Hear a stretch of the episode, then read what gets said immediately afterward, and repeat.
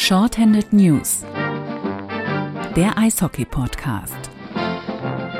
Hallo, herzlich willkommen zur Daniel Kreuzer Ausgabe der Shorthanded News. Also eigentlich hat das gar nichts mit äh, Daniel Kreuzer zu tun, aber es ist die Nummer 23 und für uns in Düsseldorf ist die 23 natürlich was ganz Besonderes. Das was für die Leute in Chicago die Nummer von Michael Jordan, das ist natürlich für uns in Düsseldorf die Nummer von Daniel Kreuzer. Herzlich willkommen, eine neue Ausgabe wie jeden Montagabend. Wir sind heute wieder zu zweit, weil unsere Altherrentruppe immer mehr kränkelt. Vergangene Woche habe ich, Bernd Schweckerath, ja gefehlt. Äh, diese Woche fehlt Christoph Ulrich. Irgendwie werden wir alle alt und gebrechlich. Aber eine Konstante an meiner Seite ist Theo Gomberg. Guten Abend. Ja, wir werden vor allem hässlich, glaube ich. Ähm, ja, schönen guten Abend. Ja, ich glaube, da, äh, ja, da können wir aber nichts dran machen. Das ist einfach der Lauf der Dinge, glaube ich. Ne? Vielleicht, äh, da gibt's so Kliniken auf der Kö, aber das ist äh, nicht so unsere Gehaltskategorie. Das ist das Problem. Ja, vor allem das Lustige ist, eine dieser Kliniken hat äh, ihren Eingang, hatte sie da, wo als in der Redaktion der Westdeutschen Zeitung umgebaut wurde, äh, der Ausgang war, weil da wurden die Redaktionsräume ein bisschen ähm, an eine andere Stelle gebracht ist und wenn man dann da rausging, sah man häufig äh, auch Leute aus der Schönheitsklinik rauskommen und da waren immer wunderschöne Bilder, wenn da so irgendwie so der Klassiker, so Mann um die 65, 70 mit einer Frau um die 40, die gerade nochmal auf 25 getuned wird und mit so einem kompletten Kopfverband daraus kam. Das hat immer für sehr viel Erheiterung gesorgt bei uns in der Redaktion, möchte ich anmerken. Aber genug zur Düsseldorfer Schönheitsoperation, denn äh, ich schön, das ist eine tolle Überleitung. Jetzt richtig schön war das ja nicht, was wir am Sonntag in Düsseldorf Rath im Norden der Stadt in dieser ehrlichen alten Eishalle, die es ungefähr seit 10, 12 Jahren gibt, äh, gesehen mussten, oder? Theo, wie fandst du das 3 zu 5 der Düsseldorfer EG gegen den ERC Ingolstadt? Ja, für mich ist das äh, für mich ist echt komisch, ähm, weil ich versuche ja dann auch immer so unvoreingenommen in diese Geschichte, an diese Geschichte ranzugehen äh, und habe mir so gedacht, so nach dem Spiel in Iserlohn, ähm, was ich eigentlich von der taktischen äh, Leistung her als eines der besten äh, mit besten Saisonspiele ähm, bisher gesehen habe. Es war taktisch wirklich super und es war auch genau richtig, wie die Tore erzielt wurden. Da gehört natürlich auch immer eine Portion Glück zu. Und da habe ich gedacht, so okay, ähm, ich habe mich ja mit der Prognose eigentlich auch festgelegt, habe gesagt, es reicht jetzt, ähm, ähm, Pre-Playoffs schaffen wir irgendwie und habe gedacht, so ah, kriegen die jetzt wirklich so den Turnaround, dass sie wirklich dann auch auswärts punkten und dann jetzt äh, irgendwie so ein bisschen was an Esprit da mit nach Hause nehmen und da den Big Point wirklich gegen Ingolstadt landen und sich so ein bisschen festsetzen. Und dann war das ja ein richtiger Rohrkrepierer. Ähm, katastrophal äh, im ersten Drittel äh, zwei Verteidigungsfehler, wo man denkt so, hui, ähm, Alexandre Picard bei dem 0-1 äh, fährt einen unglaublichen ähm, Laufweg, wo ich mir denke, okay, äh, ja, also ich fand es dann wiederum, war ich sprachlos, muss ich, muss ich ehrlich sagen, weil ich da mit was komplett anderem gerechnet habe. Aber wenn du jetzt die letzten drei Spiele äh, rekapitulierst, dann ist das mit Schwenning, mit, mit Iserlohn und Ingolstadt, also so unkonstant, äh, wie diese Mannschaft spielt und auch teilweise für mich überhaupt nicht erklärlich, weil ähm, wenn man wirklich dann äh, am Seiler See vor so einer Kulisse, ähm, die auch nicht einfach zu bespielen ist, äh, wenn man da so souverän gewinnt, äh, dann kann man auch zu Hause ganz anders auftreten. Und dann so ein Angsthasending im ersten Drittel abzuliefern, wo man Glück haben konnte, mit äh, dem Spielstand in die Pause zu gehen, ähm, es ist für mich unerklärlich. Vielleicht hast du als Fachjournalist äh, die richtigen Worte dafür. Ich als Fan war sprachlos, muss ganz ehrlich sagen, und äh, habe nur mit dem Kopf geschüttelt. Ich konnte mir auch wirklich einige Dinge von erfahrenen Spielern, die Fehler gemacht haben, äh, wie so ein DNL-Spieler, der zum ersten Mal auf, dem auf dem Eis steht, ähm, also jetzt als Profi quasi in der DL spielt. Ähm, das waren so fahrige Geschichten. Äh, ich weiß es nicht. Ich, ich, ich habe keine Erklärung, woher es kommt. Ja, ich finde es auch ein bisschen komisch. Äh, die einzige Erklärung, die ich habe, ist, wenn man guckt, wo die Spiele stattgefunden haben, weil wenn du mal guckst, von den letzten zehn Heimspielen der DEG gegen acht verloren, Dafür ähm, hat sie aber, glaube ich, drei Auswärtsspiele in Folge gewonnen, wenn mich jetzt nicht alles täuscht. Oder kann sein, dass ich jetzt auch ein bisschen Müll erzähle. Aber zumindest waren die vergangenen Auswärtsspiele wirklich gut. Ne? Du hast in Iserlohn gewonnen, Gut, dann hast du in Schwenning 4-2 verloren, aber dann hast du in Köln gewonnen, in Berlin gewonnen. Das heißt, du hast drei der letzten vier Auswärtsspiele gewonnen und zu Hause klappt's nicht. Ich habe mit Daniel Weiß, den ich noch als einen der wenig guten gestern gesehen habe, habe ich gestern nach dem Spiel ein bisschen gesprochen und habe ihn dann gefragt, woran liegt das denn? Warum gibt's diese unglaubliche Diskrepanz äh, bei euch zwischen Heim- und Auswärtsspielen? Weil auch das Heimspiel vor Ingolstadt, das am vergangenen Mittwoch gegen Schwenningen, das 2 zu 3 in der Verlängerung, war ja auch ein ganz, ganz schwaches Spiel. Und dann sagt er mir, ja, vielleicht sind wir zu Hause zu verkrampft, vielleicht machen wir zu viel Druck, vielleicht spielen wir auswärts befreiter auf. Und da habe ich extra gefragt, gibt es denn andere taktische Vorgaben? Also man kennt das ja aus anderen Sportarten, dass man auswärts sich eher hinten reinstellt und zu Hause eher offensiv spielt, um das eigene Publikum ein bisschen zu verzücken. Und er sagt, nee, nee, also klar äh, justieren wir einzelne Kleinig Kleinigkeiten nach, auch immer auf den Gegner bezogen, wenn uns da was aufgefallen ist oder wenn irgendwie klar ist, der da und da eine Stärke oder Schwäche, passen wir uns natürlich ein Stück weit an, aber die grundsätzliche Einstellung und Taktik, die wir haben, ist immer dieselbe. Und dann kann ich halt nicht nachvollziehen, wie es diese unglaublichen Sprünge gibt. Und er sagt halt, ja, vielleicht sind wir zu Hause zu kompliziert, vielleicht machen wir uns zu viel Druck, vielleicht sind wir da irgendwie äh, zu aufgeregt oder so. Und ich kann das aber nicht nachvollziehen, weil genau wie du richtig sagst, wenn man aufgeregt sein müsste, dann ja wohl eher in so einer kleinen Halle am Seiler See, wo da irgendwie vier, viereinhalbtausend Eingeborene da die ganze Zeit auf dich einschreien und sowas, ne? Da müsstest du doch viel eher aufgeregt sein als in so einer Riesenhalle in Düsseldorf, die, wenn, wenn du Glück hast, zur Hälfte besetzt ist, wo es teilweise über zehn Minuten keinen einzigen Anforderungsruf gibt und wo es relativ alles äh, recht entspannt abläuft. Ne? Also das finde ich auch echt auffällig. Also ich fand bezeichnend und ähm, da in die Kerbe kann man ja auch mal schlagen. Ähm, du sagst dann, äh, wenn Daniel weiß, den ich übrigens auch ähm, wirklich sehr schätze und auch für seine Spielweise sehr engagiert und ähm, ähm, das ist jetzt nicht so nach dem Motto, äh, er hat äh, war stets bemüht oder so, sondern ich äh, sehe da auch wirklich sportlich extreme Fortschritte und ähm, wirklich ein guter Mann. Ähm, aber alleine letzten beiden Spielen, ne? Ein Tor, zwei Vorlagen. Ich meine, der ist jetzt auch, der ist ja jetzt eigentlich keiner, der, der ständig eingesetzt wird, wenn die Mannschaft vorne äh, den puckert, sondern der muss ihn oft hinten selber raustragen, wird gegen die richtig guten äh, gegnerischen Stürmer eingesetzt und muss die dann quasi klein halten. Also das ist wirklich schon bemerkenswert, dass der äh, mit, mit seiner Reihe jetzt trotzdem auch anfängt, vorne Akzente zu setzen und zu scoren. Ne? Genau. Also das ist jemand, das wäre jetzt genau die Geschichte, wenn wir versuchen, so ein bisschen analytisch an diesen Wellenbewegungen zu arbeiten. Ähm, klammern wir den Trainer, den, zu dem kommen wir ja gesondert vielleicht gleich nochmal noch mal aus. Ähm, Taktik hin oder her. Was mir aufgefallen ist, ähm, ist, wenn, wenn, wenn, wenn Daniel Weiß jetzt davon spricht, ja, vielleicht machen wir uns zu viel Druck beim Heimspiel und so weiter. Ähm, meiner Meinung nach sind dann natürlich die erfahrenen Spieler ähm, und gerade auch die erfahrenen Kontingentspieler oder ähm, älteren Spieler äh, gefragt, dann natürlich Ruhe und Ordnung reinzubringen. Und wenn man, ähm, wir haben uns darüber unterhalten in der Drittelpause, wenn man diese eine Situation sieht, ähm, wo äh, Rob Watson so ein, so ein Clean Entry in die, äh, in die gegnerische Zone äh, fährt und dann den Puck nach hinten ablegt und äh, überhaupt nicht den Laufweg seines äh, Mitspielers kennt und der der Puck bleibt einfach da liegen, ja, in dem Moment. Und der Ingolstädter nimmt sich den Puck und äh, fährt, äh, fährt zum Konter. Ähm, das verdeutlicht so ein bisschen die Situation, dass äh, bei einigen ähm, das noch nicht hundertprozentig stimmt und äh, dass wirklich nur solche ähm, Charaktere wie Henryan und Marcek mal mit Abstrichen, der hat auch so, so Wellenbewegungen, ähm, dass genau die dann nicht das Eisen aus dem Feuer holen. Und es ist bezeichnend, dass dann solche Leute wie Weiß äh, dann im Grunde genommen in die Bresche springen oder natürlich auch immer ein Strodel. Ja, Strodel auch, klar, auch so ein, so ein Fighter, natürlich auch immer Bata, wobei ich da eben auch sagen muss, überragender Mann, ja, an dieser Stelle Grüße äh, an unseren äh, Mannschaftskollegen Torben von Partisan Melmark, der vor der Saison ähm, gewettet hat mit einem anderen Mannschaftskollegen, dass äh, der Kollege Bartha mindestens 30 Punkte die Saison macht und ähm, gegen Schwenningen, äh, leider ein Spiel unter der Woche, äh, dafür äh, frei saufen hatte. Ähm, ja, ich hoffe, du konntest das genießen, du hattest frei am nächsten Tag. Also äh, keiner hätte so eine Wette abgeschlossen vor der Saison. Deswegen Chapeau, dass du äh, an den Bartha so geglaubt hast. Aber das sind dann auch manchmal Einzelaktionen, die müssen dann hundertprozentig zünden. Ähm, es ist keine Aktion, die anderen Mitspieler wissen meistens gar nicht, was er da betreibt. Und äh, entweder er scoret dann in dem Moment, also das meistens ist er dann derjenige, der auch abschließt, ähm, aber großartig ablegen oder da irgendwie noch so einen, so einen todesmutigen Pass spielen. Äh, ich glaube, die anderen sind teilweise mit dieser Spielweise auch überfordert. Und das hast du ja auch schon mal analysiert. Ohne diese Reihe äh, mit Bata äh, wäre es generell überhaupt schwierig, ähm, scorermäßig beziehungsweise toremäßig äh, da nachhaltig wirklich mehr zu reißen, weil bei den anderen ja. Geschichten, äh, ja?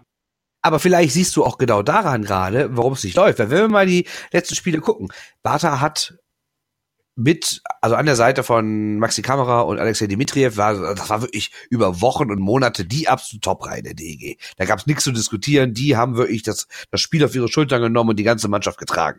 Jetzt, seit ein paar Wochen, läuft's aber irgendwie gar nicht mehr. Äh, gucken wir nur mal auf Alex Bartha. Der in den letzten 14 Spielen hat er noch vier Punkte geholt. Klar, sind drei Tore bei, kann man sagen. Drei Tore sind in Ordnung. Aber noch ein Assist. Dann Maxi Kamera, da klappt auch nicht mehr so viel, ehrlich gesagt. Er hat nur in einem der letzten sechs Spiele gescored. Ne? Deswegen ist ja mittlerweile auch die Reihe auseinandergerissen worden. Mittlerweile ist Dimitriev ja gar nicht mehr in der Reihe, sondern Machacek ist da hingeholt worden. Das heißt, äh, Trainer Pellegrims hat schon erkannt, dass diese vermeintliche Top-Reihe, die über Monate die beste war, eben gerade auch irgendwie in der Krise steckt. Und irgendwie merkt man das auch an den Ergebnissen, wenn man mal durchgeht. Seit diesem 1 zu 3 in München, das ist ja quasi so ein bisschen der Wendepunkt gewesen, weil du hattest ja nach der Länderspielpause, hattest du ja diese Phase, Phase mit sechs Siegen aus sieben Spielen, wo alle dachten, boah, wie sind die aus der Pause gekommen? Super, überragend, jetzt geht's los. Ne? Und dann haben sie sich aber meiner Meinung nach entweder ein bisschen zu sicher gefühlt oder was auch immer, aber seitdem hat es 16 Spiele. Von den 16 Spielen hast du nur noch fünf gewonnen. Das heißt, elf Niederlagen und insgesamt irgendwie nur fünfmal mehr als zwei Tore geschossen. Und das liegt natürlich auch daran, dass deine Top-Reihe auf einmal nichts mehr rafft. Dann wird die umgebaut, dadurch reißt aber noch eine andere auch noch auseinander. Das heißt, du hast ein massives Problem, Tore zu schießen. Ja, aber ich glaube, das ist dann auch das Ding, du hast es jetzt an Zahlen festgemacht, aber das habe ich ja jetzt gerade auch versucht mit, äh, mit meiner Beschreibung dieser Aktionen von Bata. Ähm, du siehst da so ein bisschen Hilflosigkeit aktuell, weil einfach dann auch versucht wird, über reine Individualaktionen versucht wird, irgendwo das Ruder rumzureißen. Äh, bei einigen Spielen hat es ja auch durchaus geschafft, also wirklich dann auch durchzugehen und komplett abzuschließen, dann auch mal ein bisschen Glück irgendwie, dass der Torwart ihn reinlässt.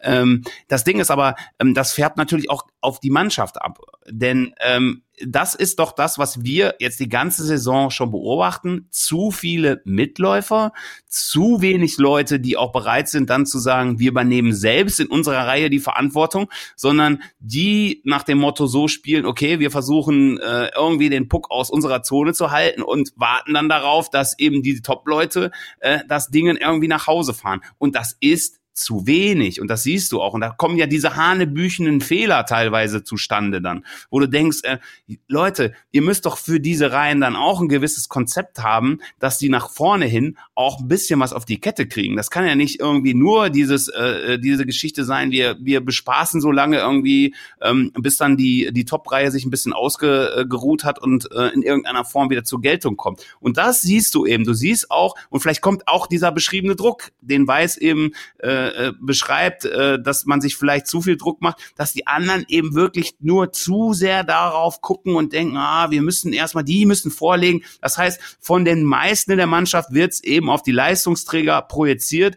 anstatt sich selber in den Dienst zu stellen und zu sagen, wir gehen jetzt auch mal voran, wir zeigen was. Und du siehst eben, du hast Manuel Strode angeführt, der ist so ein Gegenbeispiel davon, weil der rackert und kämpft und macht. Der ist natürlich spielerisch äh, limitiert, aber ähm, da sind ganz andere Kaliber, wo ich mir, äh, wo ich mich frage, warum kommt so ein Signal nicht mal von denen? Ja, ich meine, das Paradebeispiel, über das alle Fans reden, ist ja Daryl Boyce. Ne? Also der wird ja immer wieder beschrieben, also auch wenn, wenn ich mit Leuten rede, die nah an der Mannschaft sind, die sagen immer, Daryl Boyce ist ein unfassbar netter Kerl. Er ist der liebste Mensch überhaupt, wir verstehen uns super gut mit ihm, er ist immer höflich, immer nett, alle mögen ihn. Das ist so ein bisschen, glaube ich, auch das, was Norm Milley vielleicht in den vergangenen Jahren bei der DEG war. Das Problem ist nur, für mich als Außenstehender ist Daryl Boyce niemand, der äh, Kapitän ist. Also mag sein, dass der ja mannschaftsintern da irgendwie auch mal einen Mund aufmacht und, und äh, von allen geschätzt und gemocht wird, ist alles möglich. Für mich muss ein Kapitän aber auch was anderes machen. Der muss auch mal am Eis vorangehen, der muss auch mal eine Aktion reißen am Eis und das siehst du halt gar nicht.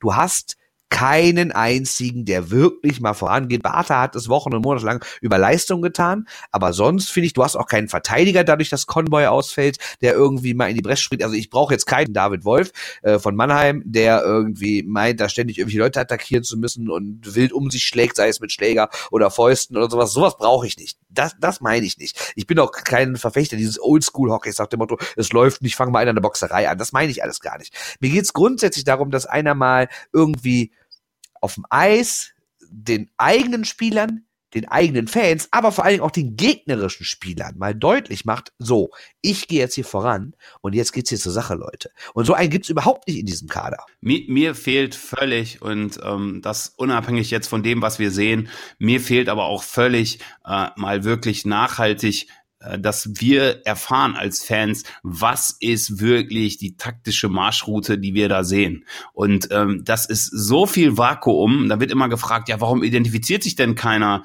äh, damit? Warum ist denn springt der Funke nicht über Tritra Trullala? Natürlich geht's immer um Ergebnisse. Es ist klar, es ist ein Ergebnissport. Aber ich glaube auch selbst in Düsseldorf ist man äh, ist man gewillt, gewisse Dinge zu verzeihen, wenn man irgendwo einen roten Faden erkennt aber man, hat ja Angst, wie äh, wie so bei der Stasi irgendwie, dass irgendjemand, äh, ah, die gucken uns in die Karten und so weiter. Äh, dieser dieser Taktik-Talk, den es ja mal gab von von Tobi Abstreiter, das wurde ja in so einer Kneipe abgehalten. Ähm, das könnte man ja auch durchaus mal auf YouTube machen, wo man darüber spricht irgendwie und auch Dinge rekapituliert. Das muss nicht bis ins letzte Detail sein. Aber vieles verstehen die Fans auch einfach nicht mehr. Das merke ich auch ringsherum, wenn ich da im Stadion ähm, zuhöre. Sie verstehen die Marschroute nicht, sie verstehen nicht, wohin geht's da. Und letztlich, ähm, wenn eine andere Vorgabe da war, dann muss auch irgendwann mal eine gewisse Kritik an den Spielern auch äh, von dem Trainer kommen, wo gesagt wird, okay, wir hatten eine andere Vorgabe, ähm, das wurde so nicht umgesetzt. Und äh, wir hören ja keins, wir hören ja keins von beiden. Also wir wissen es nicht, das ist ja rein hypothetisch. Es passiert nichts und die Leute sind ratlos aktuell. Und in Ratlosigkeit mischen sich Spekulationen und das ist nie, nie gut. Ja? Also grundsätzlich wurde ja schon über Taktik gesprochen. Das, das, das wurde ja noch gemacht, als selbst, also als Christoph Kreuzer, der Vorgängertrainer, als der quasi gerade äh, freigestellt wurde, da wurde ja noch gesagt, so, wir suchen jemanden, der wieder ein bisschen aktiveres Eishockey zeigt. Wir wollen irgendwie die Zuschauer mitnehmen. Also die Grundidee war ja schon, nach diesen Kreuzerjahren, die zwar von denen zwei sehr erfolgreich waren und eins nicht, aber das war ja eher ein eher defensives Eishockey. Richtig. Und dann wurde gesagt, so, wir suchen einen, der nach vorne spielt. Und als Pellegrims dann neu war, hieß es ja, wir wollen den Gegner beschäftigen, wir wollen dem Gegner wehtun, wir wollen 60 Minuten lang nerven. Und dann hieß es immer, wir spielen eher ein Vorcheck, also wir warten nicht an der roten Linie, sondern wir gehen schon knallermäßig drauf vorne im Angriffsdrittel. Wir versuchen halt Scheiben zu erobern und versuchen immer so eine Überfalltaktik, dass wir im ersten Drittel, wenn es möglich ist, mit einer Führung in die Pause gehen. Am besten vielleicht mit zwei, drei Toren. Das hat ja auch hin und wieder mal geklappt. Ich erinnere da zum Beispiel an das 5-1 in Iserlohn. Ich erinnere an das 6-3, 6-4 war es im Endeffekt, glaube ich, gegen München, wo es auch 3-0 im ersten Drittel stand. Also ein paar Mal hat es ja wirklich geklappt, dass du sagst, wow, heute war die Taktik mal erkennbar. Wir sind die DEG, wir spielen offensiv, aktiv, wollen das Spiel selbst gestalten. Mittlerweile muss ich sagen, erkenne ich da auch nicht mehr so wirklich eine Linie. Weil es ist, weil zum Beispiel in Iserlohn jetzt, am vergangenen Freitag, das war ein richtig gutes Spiel. Da hat die DEG aber auch diesmal nicht so ein krasses Vorchecking gespielt. Genau. Sondern die hat einfach, ja, ich würde sagen, ab der blauen Linie angegriffen. Dann hat sie natürlich, wenn sie die Scheibe tief gespielt ist, ist sie schon nachgegangen auf den Scheibenführenden und ein zweiter ist direkt halt so als Unterstützer hingegangen und hat den ersten Passweg zugemacht. Sowas erkennt man schon. Aber ich erkenne jetzt nicht diese generelle Taktik, so wir wollen jetzt irgendwie mega offensiv spielen und mit drei Mann vorchecken oder sowas. Sowas erkenne ich halt nicht. Ja, und das aber, wurde ja eigentlich erzählt. Aber Bernd, genau das ist es nämlich, was ich meine. Wir haben schon von vornherein gesagt, dass diese großkupferte Geschichte, wo gesagt wurde, wir wollen dem Gegner unser Spiel aufzwängen und so weiter, dieses ganze Gerede, äh, das funktioniert ja nicht immer. Und ich, ich, ich war zufrieden mit dem so, äh, wie die Mannschaft auf das Spiel in Iserlohn eingestellt wurde. Deswegen war ich beeindruckt. Und ich muss jetzt auch mal ganz klar was Positives da äh, über Pellegrims sagen, wo ich gedacht habe, so okay, da habe ich mich vielleicht äh, getäuscht, weil man ganz klar gesehen hat, ähm, der hat wirklich gut Videostudium betrieben und hat auch so die Situation in dem Moment analysiert, hat gesagt, wir müssen da anders drauf reagieren. Das, was ich immer gesagt habe, du kannst nicht immer mit, äh, mit nur mit Plan A reingehen und sagen, wir spielen immer Plan A. Du musst auch mal durchaus umstellen. Ähm, übrigens, das ist so eine Geschichte, was ich überhaupt nicht verstehen kann, wenn im, immer Pellegrims als der große Schüler von Pavel Groß genannt wird, weil der ist der König darin, die Reihen während des Spiels umzubauen. Der ist der König darin, äh, auf Spielsituationen zu reagieren und äh, Dinge dann sofort umzustellen. Deswegen steht er da mit Wolfsburg, wo er steht, weil er genau unberechenbar ist. Und ich fand das gut. Und äh, natürlich ist es dann auch immer, habe ich ja schon gesagt, wichtig, du musst natürlich dann auch treffen zum richtigen Zeitpunkt. Die haben wirklich dann genau die Nadelstiche gesetzt, dann läuft das auch. Aber genau das hat mir ja gefehlt gegen Ingolstadt, wo du gedacht hast, meine Güte, was ist denn das jetzt wieder Zerfahrenes in irgendeiner Form? Man hat weder den Schwung dieses Sieges mitgenommen, noch war irgendwie eine taktische Linie zu erkennen. Und was ich jetzt gerade angesprochen habe, das war jetzt nicht nur darauf bezogen zu sagen, wir wollen generell vorher immer wissen, wie wird gespielt, sondern vielleicht eben das, was es mal als Taktik-Talk von, von Tobi Abstreiter gab, vielleicht auch im Nachhinein einfach auf dem Video äh, von der DEG oder so, vielleicht Spielszenen nachbereiten, dann auch mal über Dinge reden und so weiter. Das schafft Transparenz, das schafft Akzeptanz bei den Fans, weil ich muss auch ehrlich sagen, wenn ich so auf der Stehtribüne da stehe, viele Leute verstehen vieles nicht. Das ist jetzt, soll gar nicht arrogant klingen oder so, aber ähm, die verstehen auch viele taktische Dinge nicht, die verstehen die Spielszenen nicht so. Da kann man mehr Transparenz schaffen, da kann man mehr Akzeptanz schaffen, was letztlich auch im Sinne der DEG ist. Nur. Genau. Aber das ist ja ein grundsätzliches Problem im Eishockey. Kein Sport, bei dem so wenig Zuschauer das selbst mal gespielt haben. Richtig, richtig. Und das deswegen ist es natürlich auch schwierig. Also äh, da kann ich mich gar nicht rausnehmen. Ne? Also ich gucke auch manchmal Spiele, wo ich denke, was ist ja eigentlich gerade die Taktik? Das mag daran liegen, dass dass die Spieler manchmal schlecht sind oder die Trainer sind schlecht und dass wirklich keine Taktik zu erkennen ist. Das liegt aber auch sicherlich manchmal an mir, dass ich es einfach nicht erkenne. Gar keine Frage, nehme ich mich gar nicht raus. Ne? Nur die Sache ist halt, ne, wenn du sagst, mal auf dem YouTube-Kanal Spielszenen nachbereiten, das klingt schön und das würde ich mir auch wünschen, aber das macht ja auch kein anderer Verein. Da mache ich jetzt der DEG gar keinen Vorwurf. Was ich viel schlimmer finde, ist, dass selbst nach dem Spiel niemand ein Wort zur Taktik sagt. Weil wenn du andere Trainer hörst, die sagen dann ja manchmal, ja, unsere Idee war es irgendwie gut rauszukommen oder im ersten Drittel lieber abwarten, weil, weil wir wussten, wir dürfen nicht so offensiv spielen, die sind gut irgendwie im Transition Game. Oder irgendwas ist jetzt rein fiktiv von mir gesagt, ne? Aber da kommt ja gar nicht. Da kommen immer nur dieselben Sportphrasen mit, wir wussten, dass wir bereit sein müssen, wir wussten, dass wir uns keine Fehler erlauben dürfen. Also diese Standardfrage. Natürlich darf man sich keine Fehler erlauben, natürlich muss man bereit sein, natürlich muss man kämpfen, natürlich muss man laufen, natürlich muss man checken Checks fahren. Natürlich muss man aufs Tor schießen. Äh, also das ist ja jetzt keine Besonderheit, dass man irgendwie sagt, oh, heute haben wir eine Taktik, wir schießen heute mal aufs Tor. So, hui, was ist denn da los? Ne? Also das nervt mich halt so maximal. Ne? Und ähm, naja, ich würde sagen, wir äh, gehen dann auch gleich mal zum, zum zweiten Thema über, weil wenn wir jetzt eh schon über den Trainer reden, ähm, unter der Woche kam ja, also in der vergangenen Woche, kam ja die Meldung raus vom Mannheimer Morgen, dass Mike Pellegrims, der aktuelle Trainer der Düsseldorfer EG, nächstes Jahr nicht mehr Trainer der Düsseldorfer EG ist, sondern er dann Co-Trainer ist bei den Adlern aus Mannheim, wo nämlich Pavel Gross, der aktuelle Trainer der ähm, Wolfsburg, äh, der, der Grizzlies Wolfsburg hinwechseln wird und da die beiden ja eine gemeinsame, äh, eine, gemeinsame Geschichte haben, nämlich die waren zusammen Spieler in Mannheim und später war Mike Pellegrims sechs Jahre lang Co-Trainer von Pavel Gross in Wolfsburg unter anderem sehr erfolgreich.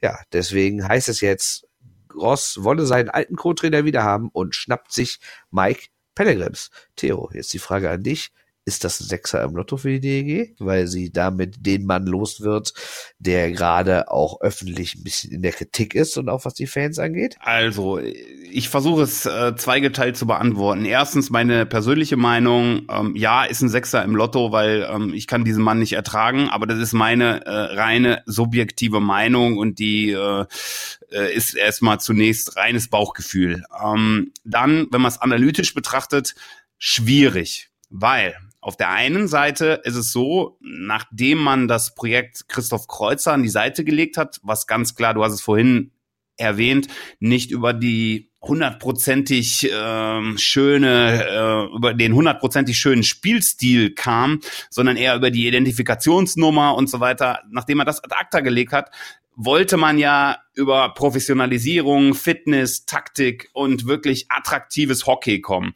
Ähm, es ist natürlich unheimlich schwierig jetzt für die Verantwortlichen um zu gucken, ja, was bauen wir denn dann ähm, für einen Claim äh, für die nächste Saison auf? Äh, was haben wir denn äh, da im Petto?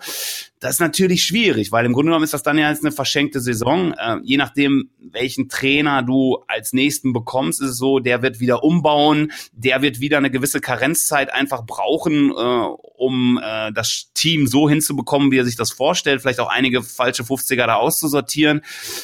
Ganz, ganz schwierig. Was ich aber sehe, ist, ähm, die Kollegen Mont und Adam ähm, würden natürlich auch Niki Mont, der sportliche Leiter, äh, Stefan Adam ist der Geschäftsführer der DEG, für alle, die es nicht wissen. Genau. Die würden natürlich erhobenen Hauptes äh, aus der Nummer rauskommen, weil Pelgrims ist bei den Fans nicht sehr beliebt.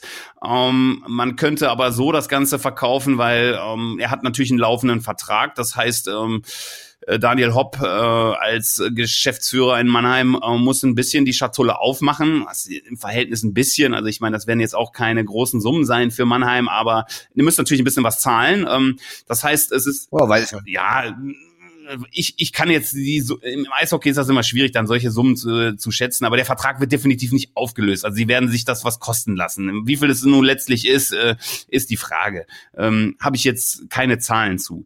Ähm, das Ding ist natürlich ein bisschen, bisschen Geld kommt rum. Gleichzeitig kann man sein Gesicht wahren und kann sagen, ja, okay, der Pelle wollte äh, unbedingt nach Mannheim äh, zu seinem Kumpel Pavel. Ähm, keiner ist gezwungen, äh, da sein Gesicht zu verlieren, der Offiziellen, und äh, kann das abwälzen eben auf Pelgrims und muss niemals selbstkritisch irgendwie äh, öffentlich mit sich ins Gericht gehen und sagen, ja, vielleicht haben wir da aufs falsche Pferd gesetzt irgendwie. Ähm, und gleichzeitig ist für die aber natürlich ein Vakuum, was da bleibt, weil du weißt ja jetzt nicht, ähm, die haben das so verkauft, unser neues Projekt, unser neuer Trainer, ähm, und ähm, ja, jetzt musst du natürlich erstmal der Öffentlichkeit dann was Neues verkaufen. Du musst erstmal jemanden finden, der da reinpasst in deren Bild. Also schwierig, eine sehr ambivalente Geschichte. Ich glaube aber, ähm, um es dann rein Bauchgefühl, um subjektiv zu halten, ähm, es ist eine Win-Win-Situation. Und ich glaube, wir gehen da wirklich dann in dem Fall äh, gestärkt raus. Äh, es kommt eben darauf an, wer danach kommt. Aber ich glaube, für die DEG wäre es besser, wenn wir andere Wege gehen, weil die DEG äh, und Pelgrims äh, als Trainer, das passt nicht zusammen.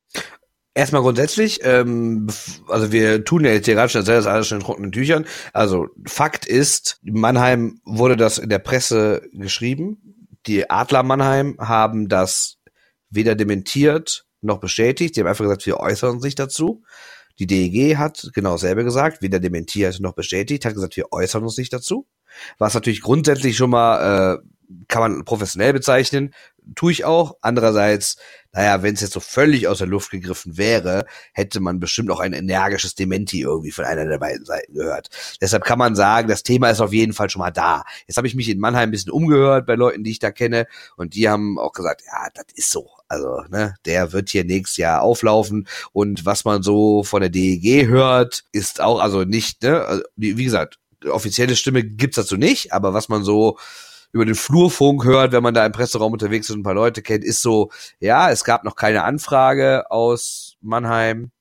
Wenn die aber kommt, wird man natürlich darüber reden und wenn es in Ordnung ist, was die Mannheimer da anbieten, wird man vielleicht auch nicht unbedingt dem ganz viele Steine in den Weg legen, weil was feststeht, Mannheim hat deutlich mehr Geld als die DEG und Herr Pellegrims wird auch in Mannheim wohl mehr Geld als Co-Trainer verdienen, als er das aktuell bei der DEG als Cheftrainer tut. In der Hinsicht, das heißt, äh, glaube ich, wird das schon passieren. Jetzt ist natürlich die Frage, ob Mike Pellegrims, der natürlich jahrelang Co-Trainer war und erst vergangene Saison in Klagenfurt und dieses Jahr in Düsseldorf zum ersten Mal auf einem ordentlichen Level als Cheftrainer unterwegs ist, gleich wieder Lust hat, irgendwie Macht abzugeben und zu sagen, ja, ich gehe wieder ins zweite Glied und werde wieder nur Co-Trainer. Andererseits, wenn man ihn jetzt beobachtet, und das tue ich ja nun mal seit ein paar Monaten in Düsseldorf, er hat überhaupt 0,0 Lust auf Pressearbeit, er hat 0,0 Lust auf Öffentlichkeit. Er sagt halt, oder was heißt er sagt, er will halt ähm, mit der Mannschaft arbeiten und das reicht ihm. Und dann ist vielleicht der Job als Co-Trainer auch der bessere. Andererseits hat er als Co-Trainer natürlich nicht das alleinige Sagen. Nun muss man wieder sagen, er kennt natürlich Pavel Gross, die beiden, er bezeichnet ihn als seinen besten Freund. Also Pavel Gross und er sind irgendwie so ein Team und anscheinend äh, scheint sich ähm, Mike Pellegrims mit der Co-Trainerrolle unter Pavel Gross sehr wohl zufrieden zu geben. Ob er das für andere Leute getan hätte, würde ich bezweifeln. Aber ich glaube auch, äh, das könnte passen und deshalb gehe ich mal davon aus, dass er wirklich der Hinwechsel wird. Das nur mal als Hintergrund. Jetzt meine Meinung zum Thema. Also, Genau wie du sagst, Theo, äh, persönlich, obwohl das hier eigentlich gar nichts zur Sache tut, aber trotzdem sage ich persönlich, wäre es ein Segen, meiner Meinung nach, weil Mike Pellegrims der DEG in keinster Weise gut tut. Und das meine ich jetzt überhaupt nicht sportlich. Sportlich kann man sicherlich drüber streiten, aber im Grunde kann man sagen, ähm, er macht jetzt keinen ganz schlechten Job. Also die DEG ist noch, hat noch alle Chancen, die Playoffs zu erreichen und deshalb wäre er so. Und die werden das schaffen. Ja, können wir gleich auch nochmal drüber reden, bin ich auch noch nicht ganz sicher, aber er hat zumindest gute Chancen, die Playoffs zu erreichen und deshalb ist er eigentlich so gesehen im Soll. Ich sage aber, und das ist ja das, was ich das ganze, ganze Saison schon über sage, als Verein muss man eine Geschichte erzählen. Und die eine Geschichte ist Erfolg. Wenn ich Erfolg habe, brauche ich keine Geschichte zu erzählen, weil der Erfolg ist automatisch meine Geschichte. Aber die DEG ist durch ihre finanziellen Möglichkeiten nicht in der Lage, deutscher Meister zu werden. Und ist auch nicht mehr in der Lage, ins Halbfinale zu kommen, außer sie hat mega Glück, wie vor drei Jahren mit Kreuzer. Aber das ist eigentlich nicht die Regel. Und deshalb muss sie eine andere Geschichte erzählen. Und die Geschichte, die sie jahrelang erzählt hat, war halt die der zwei Brüder. Der Kreuzerbrüder war die Identifikation, war es mit den jungen Wilden, mit Strode, mit Fischbuch, mit Preibisch, mit wem auch immer, mit Matthias Niederberger, mit den ganzen Jungs aus der eigenen Jugend, die hier groß geworden sind. Jetzt, wie du eben richtig gesagt hast, ist eine völlige Abkehr davon und es wird die Geschichte der Professionalisierung erzählt. Was aber damit einhergegangen ist, ist eine völlige Entfremdung des Publikums mit der Mannschaft und mit ihrem Trainer. Ich kenne wirklich niemanden, der irgendwie sagt, dieser Trainer sei sympathisch oder er mag ihn oder er könnte sich mit ihm identifizieren. Es gibt ein paar, die sagen, das Eishockey ist schöner geworden und ich gucke mir das gern an und das ist mir auch egal, ob der Typ nett ist oder nicht. Hauptsache die Leistung am Eis stimmt. Die Meinung gibt es, aber die ist sehr, sehr begrenzt. Die meisten Leute wollen, weil halt Sport nun mal eine emotionale Sache ist, wollen halt was, wollen halt was fürs Herz. Und dieser Mann ist nichts fürs Herz. Und der hat der DEG richtig geschadet auf mehreren Ebenen. Und deswegen bin ich fest davon überzeugt, dass es ein Segen für die DEG ist, wenn dieser Mann schnellstmöglich den Verein verlässt. Ich will das insofern noch in zwei Dinge ergänzen. Erstens ist so, wenn man ähm, die Messlatte so hochhängt, ähm, Professionalisierung, ähm, dann ist natürlich auch äh, bei der Fanbase ist einfach nur der Leistungsgedanke drin. Der ist sowieso in Düsseldorf generell drin oder überhaupt im, im Profisport, auch in der Fanbase, ganz normal. Aber was ich ja, was ich ja gesagt habe, ist, man ist dann nicht mehr gewillt, so viele Fehltritte eben zu verzeihen, wie auch in den Kreuzerjahren, wo man gesagt hat, so, okay, das sind ja unsere Leute und man hat danach mal auch äh, zusammen gequatscht und äh, die Autogrammstunden, alles, das verlief ja auch irgendwie alles anders. Das war auch für mich eine geile Zeit. Ich muss ganz ehrlich sagen, ich habe da auch zur DEG ähm, zurückgefunden, so von daher. Also das ist Punkt eins. Also wenn man so in den Wald reinruft, ruft, dann schaltet es auch so zurück. Also Professionalisierung, Leistung und so weiter. Und wenn man dann nicht liefert, dann sind die Leute eben auch angepisst. Und das sieht man ja auch. Und das hatten wir ja auch mit Kommentaren und, und so weiter. Das zweite ist, Düsseldorf ist eine Stadt des Sehen äh, und Gesehens äh, werden, ja. Also, dass du rausgehst, dass du teilnimmst am gesellschaftlichen Leben, dass du ähm, in irgendeiner Form präsent bist. Und das ist er eben gar nicht. Und das ist auch gerade für diese ganze äh, Upper-Class-Geschichte wichtig. Ähm, wir erinnern uns an, an, an Kreuzer, der eben so äh, mit dem mit dem Chef der Tonhalle, äh, also dem Intendanten, dann irgendwie äh, von einem Modeausstatter, ähm, der in Düsseldorf ein großes Geschäft betreibt, äh, ausgerüstet wurde. Leute, die unsere Mode präsentieren und so weiter. Also das heißt, du hast einen Teil des gesellschaftlichen Lebens. Und das findet überhaupt nicht mehr statt. Und deswegen ist das auch für groß, groß, große Teile des ähm, gehobenen äh, Düsseldorfer Lebens äh, völlig uninteressant, weil eben diese Leute nicht greifbar sind und deswegen Eishockey auch gar nicht mehr dort stattfindet. Und das ist ein Riesenproblem. Und ähm, deswegen denke ich, ähm, es wäre ein Segen. Aber lass uns, äh, lass uns uns schließen, weil sonst reden wir uns hier noch äh, nachher um Kopf und Kragen. Ja, aber ich habe noch eine Sache. Jetzt ist natürlich die eine Theorie ist ist das zu sagen, ist ein Sechser im Lotto für den Verein, weil der Mann hatte ja einen Vertrag bis 2019. Das bedeutet also, wenn die Mannheimer jetzt nicht kommen würden, was sie wie gesagt noch nicht getan haben, aber was wahrscheinlich die Tage passieren wird, unter anderem spielt die DEG ja am kommenden Sonntag gegen Mannheim, da werden sich die Verantwortlichen bestimmt mal irgendwie in eine VIP-Loge zurückziehen und vielleicht sich mal die Hand geben und über das ein oder andere Thema sprechen. Ähm, selbst dann könnte man sagen, wenn die Mannheimer das also nicht machen würden, hätte die DEG ein Problem, weil noch eine Saison mit diesem Trainer wenn es halt nicht gerade den absoluten sportlichen Überraschungserfolg gibt, wäre ganz, ganz, ganz schwer zu verkaufen gewesen an die Zuschauer. Deswegen nach dem Motto, herrlich, es kommt jemand von außen, nimmt uns den Trainer in Anführungszeichen weg, bezahlt auch noch gutes Geld, so können wir uns jetzt hinstellen, also wir jetzt die Vereinsspitze, könnten sich hinstellen und sagen, ja, also unser Trainer, guck mal, der war so doll, den kauft jetzt eins der besten und reichsten Teams der Liga weg, gibt ihm so viel Geld, da konnten wir nicht mithalten, wir mussten ihn leider ziehen lassen. Das ist die eine Geschichte, die erzählt werden kann und das ist wahrscheinlich die Geschichte, die auch die DEG erzählen wird, wenn sie nicht ganz dumm ist, die ist ja nicht ganz dumm.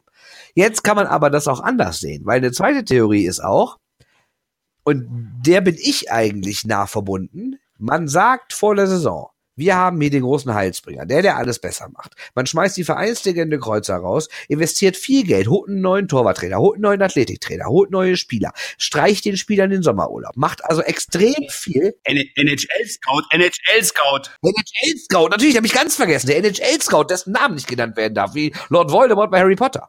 Ne? Also, das heißt, es sind relativ viele Sachen wurden umstrukturiert. Und genau wie du eben schon mehrmals sagtest, das alles so professionalisiert und alles wird besser und toller und größer und ach, dieses Stanley Cup ist schon am Horizont zu erkennen. Und dann haut dieser angebliche Heilsbringer, dieser Supertrainer, von dem du halt wirklich viel Identifikation im äh, geopfert hast, für de, der haut dann ab, um bei einem anderen Verein Co-Trainer zu werden. Also, ob das dann doch so eine tolle Wahl war, diesen Mann zu verpflichten? Tja, ich sage, Goldie Rickmann, also Mitglied der Redaktion äh, von der Underclass Hockey Podcast Sendung, äh, baut einen Stanley Cup aus Kronkorken. Oh, das wird ein Highlight. Also, äh, ja. Also, weil du gerade gesagt hast, der Stanley Cup ist schon da, gefühlt. Also, er ist da. Er ist nur ähm, noch zerlegt. Äh, er wird jetzt aufgeklebt und ähm, vielleicht überreichen wir ihn dann irgendwann mal Mike Pellegrims in Mannheim. Vielleicht. Äh, genau, den werden wir bestimmt auf all unseren Kanälen, auf Facebook und auf Twitter und ey. da bist du sprachlos. Ich bin fassungslos, aber ich finde es großartig. Auf Twitter und überall äh, werden wir das ja präsentieren, ein Foto davon, äh, wahrscheinlich unter dem Motto Two Boys, One Cup oder sowas. Ich bin mir noch nicht ganz sicher. Äh, wie, wie wird das schon funktionieren? Übrigens, in dem Moment auch, äh, kann ich immer nur Werbung machen. Folgt uns auf Twitter, folgt uns auf Facebook, schreibt uns E-Mails an mail at shorthanded news oder macht was auch immer, aber nehmt irgendwie an uns teil, liked uns und bewertet uns auf iTunes mit fünf Sternen und macht Soundcloud und macht alles, was uns irgendwie glücklich macht. Ja, reicht das zu DEG? Ich würde sagen, ja, oder? Oder hast du? Ja, reicht, reicht. Ja, ja, reicht. wir wollen ja nicht unsere außerdüsseldorferischen Hörer noch weiter mit der DEG langweilen, die ja immerhin nur auf Platz 10 steht. Aber da muss ich mal ganz kurz sagen, ähm, auch wenn es natürlich irgendwie heißt, ja, äh, die Saison äh, ja, man weiß nicht, wie es ausgeht. Eigentlich ist es ja echt eine geile Saison. Wenn du, wenn du mal guckst, aktuell hat der Tabellenvierte, das ist Wolfsburg, also die ersten drei, München, Nürnberg, Berlin sind ja unerheblich, die sind eh schon längst durch, aber der Tabellenvierte Wolfsburg hat 66 Punkte und der Tabellenzwölfte Mannheim hat 54, das heißt, wir reden über nur 12 Punkte Abstand von Platz 4 zu Platz 12 nach fast, nach mehr als 40 Spielen.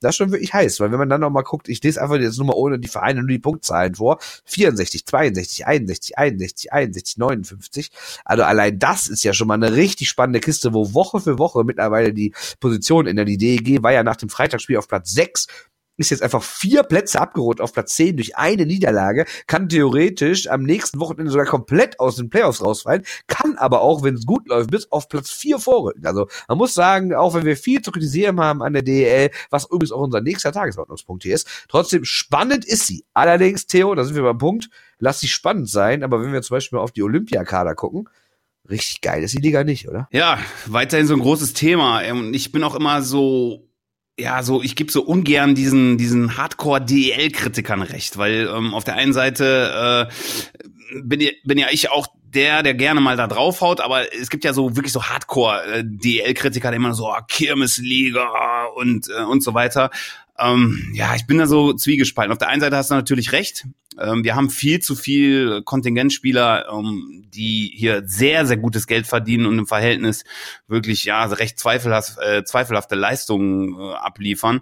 Ähm, wenn wir jetzt noch mal das ja nicht nur Kontingentspieler, auch auch deutsche Spieler. Ja, ja, ja, äh, die blende ich jetzt erstmal aus. Ich, ich bin jetzt erstmal bei Olympia, bei Olympia-Teilnahme und ähm, da gucke ich jetzt gerade erstmal auf der. Äh genau, also ganz kurz zur Erklärung, das war jetzt der Grund für unserer, äh, für den nächsten Tagesordnungspunkt. Wir haben jetzt einfach mal geguckt, ein paar Länder haben ja schon ihre Olympiakader für, äh, für die Spiele in Südkorea nächsten Monat rausgehauen. Und wenn man da mal guckt, ist relativ übersichtlich, wenn wir auf DL-Spieler gucken. Ne? Es gibt nämlich bei den USA drei, das ist David Laggio, der Torwart von München, der gerne mal ein Tor umschmeißt. Es gibt Chad Koleric, dem einzigen äh, wirklichen Feldspieler aus der DEL, der Mannheimer Stürmer, der in den USA mitspielt. Und dann gibt's aus der DEL 2 James Wischnewski, den äh, von Kassel. Und dann gibt es noch bei Kanada Justin Peters, den Ersatztorwart der Kölner Haie.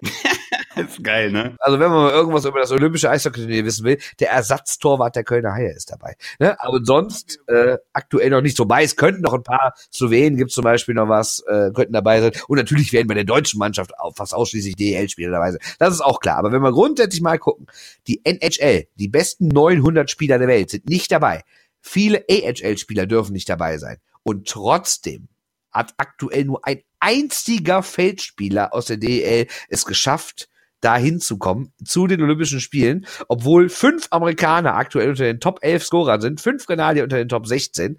Also das ist wirklich schon eine Katastrophenbilanz für die DL. Zwei Sachen. Also als erstes muss ich mal eine Sache, die lustig ist, weil du gerade Kanada angesprochen hast. Ich habe mir äh, unter, es gab so ein Vorstellungsvideo, wo die die einzelnen ähm, Spieler vorgestellt wurden fürs Olympiateam. Ich habe mir die Kommentare darunter durchgelesen, wie die Kanadier sich über diese Olympia, äh, also kanadische Fans über diese Olympiamannschaft lustig machen. Kann ich nur jedem empfehlen. Waren sehr witzige Sachen dabei. Also die sehen. Ja, wobei mir das ehrlich gesagt auf den Sack geht, weil ich finde, ob, also natürlich kann man sich darüber lustig machen, wenn man, wenn man das in Verhältnis setzt zu All-Star-Spielern aus der NHL, das ist auch klar. Trotzdem, jeder, der dahin fährt, hat wirklich sich wahrscheinlich seit seiner Kindheit den Arsch dafür abgearbeitet, irgendwann mal Profi zu sein und ist jetzt Profi. Vielleicht hat es für die NHL nicht oder nicht mehr gereicht und er ist jetzt äh, woanders, ne? Und deshalb nervt mich das ein bisschen, weil irgendwelche Leute, die sonst nur auf dem Sofa sitzen, sich jetzt über Leute kaputt lachen, die professionelle Sportler sind. Ja, nein, ich glaube, man, äh, man, also die guten Kommentare, die ich gelesen habe darüber, ich fand jetzt nicht diese, diese, diese, äh, diese komischen so, äh, wo spielen die denn und wer ist das überhaupt und so. Das fand ich jetzt gar nicht so lustig. Ich fand eher, ähm, wie die Leute das dargestellt haben, wie peinlich diese ganze Veranstaltung da bei Olympia ist. Also das ist ja auch so, was wir auch sagen wie kannst du ein Turnier veranstalten, was im Eishockey eigentlich ähm, das größte Turnier ist, was es gibt. Ähm, und du spielst da gefühlt mit einer Schülermannschaft, weil einfach, äh, stell dir mal vor, das würde bei der Weltmeisterschaft im Fußball passieren. Da würden die Leute, die würden, die würden ausrasten, die würden sagen, irgendwie, stell dir vor, die Premier League und, und äh, äh, spanische Liga oder was weiß ich, die sagen so, ja, nee, wir stellen jetzt mal keine Spieler ab, die müssen hier alle in eine, in eine Muckibude sitzen im Sommer und sich vorbereiten auf die nächste Saison. So, so ungefähr musst du dir das ja vorstellen. Also da fand ich, da waren ganz gute Texte, wo Leute irgendwie lustige Kommentare gespielt haben. Ähm, nee, ich will den, den. Ja, aber dann, sind wir, aber dann sind wir wieder bei dem Punkt. Sollte man nicht dann auch sowas machen, wie es der Fußball macht, der ja zu den Olympischen Spielen was natürlich daran liegt, dass die FIFA keine Lust hat auf eine Konkurrenz zu ihrer großen Weltmeisterschaft alle vier Jahre, äh, da quasi eine U23-Mannschaft plus, glaube ich, zwei oder drei, die älter sein dürfen. Hätte man zum Beispiel nicht, wenn wir jetzt uns erinnern, wie großartig die U20-Weltmeisterschaft letztens war, sollte man nicht sagen, die IHF sollte auch irgendwie eine U23-Mannschaft, äh, also sollte nur U23-Mannschaften zur Olympia schicken, wenn die NHL schon keinen Bock hat? Sehe ich so, äh, bin ich ganz klar bei dir, weil aus dem einfachen Grund, entweder man einigt sich jetzt und das wäre eine Geschichte, wo man einfach auch sagt, ähm, die olympischen, die olympische Seite, ähm, IRHF und die NHL müssen sich zusammensetzen und irgendwie einen, ähm, einen Weg finden, wo man sagt, okay, in dem Jahr haben wir Exklusivrecht ähm, auf World Cup of Hockey, dann setzt auch die AWM vom IRHF aus. Aber das haben wir ja schon zigmal äh, besprochen, dass dann viele im IRHF sagen, ja, viele äh, Verbände sind einfach auf diese jährliche WM angewiesen. Das ist für die die Einnahme überhaupt. So, ähm, die NHL kann theoretisch auf gewisse Veranstaltungen scheißen. Das können äh, können kleine Verbände in Europa Europa eben nicht. Also da sind so unheimlich viele Interessen, die einfach kollidieren. Aber wenn man es nicht schafft, zumindest ein Top-Event pro Jahr zu platzieren, also zu sagen, okay, die AWM, äh, der IHF muss dann aussetzen, wenn der World Cup of Hockey ist. Und wenn Olympia ist, müssen eben beide aussetzen, dass das das Top-Ding ist. Und dann müssen die Spiele auch abgestellt werden. Wenn das nicht möglich ist, sich zu einigen, dann bin ich absolut bei dir und äh, würde sagen, dann muss man die, äh, die, die WM halt in dem U23, U21, wie auch immer man das macht, ähm, so in dem Segment platzieren, dass man wirklich dem Nachwuchs da eine Bühne gibt, alles andere ist doch lächerlich. Du kannst das doch nicht verkaufen. Und das, das war, kam aber auch in den Kommentaren da. Ich, das ist ja nicht despektierlich gemeint, den Leuten, die sich den Arsch aufreißen. Wenn wir jetzt äh, James Wisniewski äh, nehmen, der irgendwie äh, in, in Kassel spielt, ja, um, um sich für Olympia äh, zu qualifizieren, weil er in Nordamerika irgendwie nichts Adäquates gefunden hat ähm, und, und, und sich da im Grunde genommen ja nur fit hält. Also ich meine, was ist die DL2? Das äh, ist ja im Verhältnis gar nichts. Ne? Natürlich nur, weil der die Reputation hat, eben NHL, du hast das mal formuliert, wenn er die Reputation nicht gehabt hätte, dann hätte da eh keiner von den Scouts äh, äh für das Team drauf geschaut. Ja? Ne? Die hätten gesagt, wer ist das überhaupt? Ne? Was macht er da? Pumpt er da die Pucks auf oder, äh, oder was? Also von daher, ähm, es geht auch immer über diese NHL-Reputation, die musst du halt nur mal mitbringen. So, aber um, äh, um den Bogen dann nochmal zu spannen, weil die Ausgangsfrage ja eigentlich war DEL und ähm, äh, die Liga und peinlich und so weiter. Ähm, ich sag dir, ähm, es ist total peinlich, weil die KL und die NHL können kein Maßstab sein. Aber natürlich können die, äh, die Ligen in Europa ein Maßstab sein, wo du dich mit messen musst. Du musst dich damit messen. Du bist ein, du bist ein Industrieland, das zwar nicht die Eishockey-Geschichte hat, wie Schweden oder die Schweiz oder so, und es ist auch nicht der Volkssport, so wie er da ist, oder in Tschechien. Aber genau darauf sollte ja eben Powerplay 26 abzielen, dass du eben eine Verbreiterung der Basis hast, dass du eben das hast, was wir im Underclass-Hockey immer äh, predigen. Ähm, die Basis ist auch wichtig.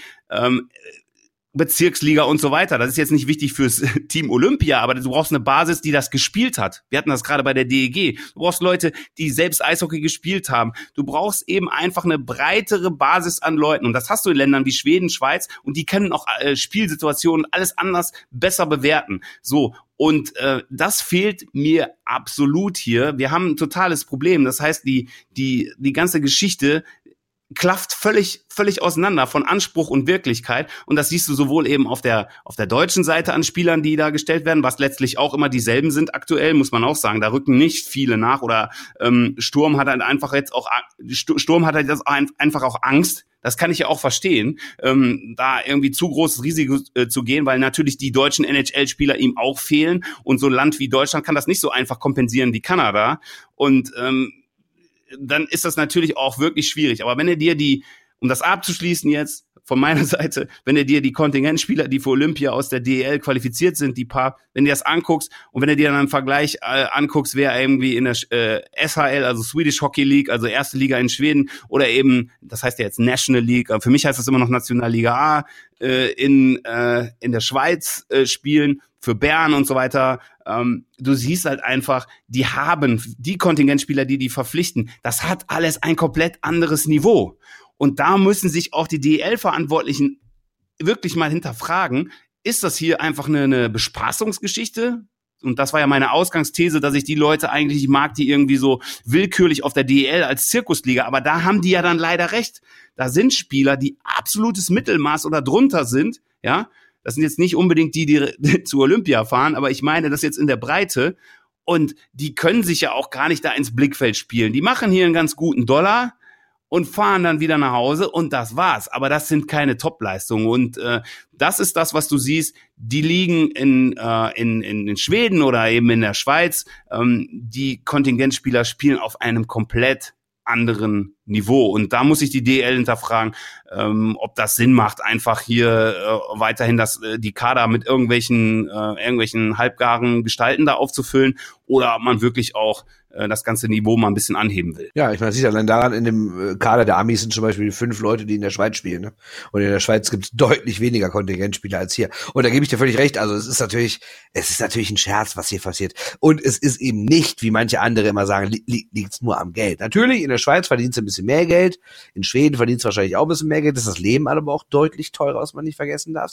Aber er sagt mir mal nicht, dass irgendein durchschnittlicher Spieler in der tschechischen oder in der finnischen Liga, dass der viel mehr Geld verdient als hier in der DEL. Also es gibt ja in der DEL Leute, natürlich ist das nicht der Durchschnitt, aber es gibt Leute, die verdienen hier 200.000 Euro. Ne? Also es ist jetzt nicht so, als würden die alle wie am Mindestlohn knapsen oder so, ne? Sondern hier wird richtig ordentlich Geld verdient. Das Geld wird einfach nur katastrophal in, äh, investiert. Man sieht's ja, wir sind wieder in unserem alten Thema, dass kein Geld in die Jugend gesteckt wird, aber wenn man wieder guckt, dass da jetzt wieder geholt wird und die spielen, dann holen die wieder drei Spieler im Laufe der Saison und die wieder zwei. Auch, auch die DG hat ja im Laufe der Saison wieder mehrere Spieler noch zusätzlich verpflichtet, ne? Und dann frage ich mich auch, Leute, könnt ihr nicht mal darauf achten, dass ihr dieses Geld in drei Jugendtrainer steckt, damit wenigstens in zehn Jahren was Vernünftiges rauskommt? Weil mit einer U20, die es im dritten Jahr in Folge nicht schafft, in die A-Gruppe aufzusteigen. Da braucht man sich auch nicht wundern, wenn die Spieler nicht gut sind und wenn dann immer wieder mehr schwache Kontingentspieler geholt werden und da das Geld rausge rausgeschmissen wird. Also, man sagen, ne, also, also brauchen sie nicht, nicht, nicht schon wieder die alte Leier, die wir irgendwie alle, alle drei Wochen hier erzählen,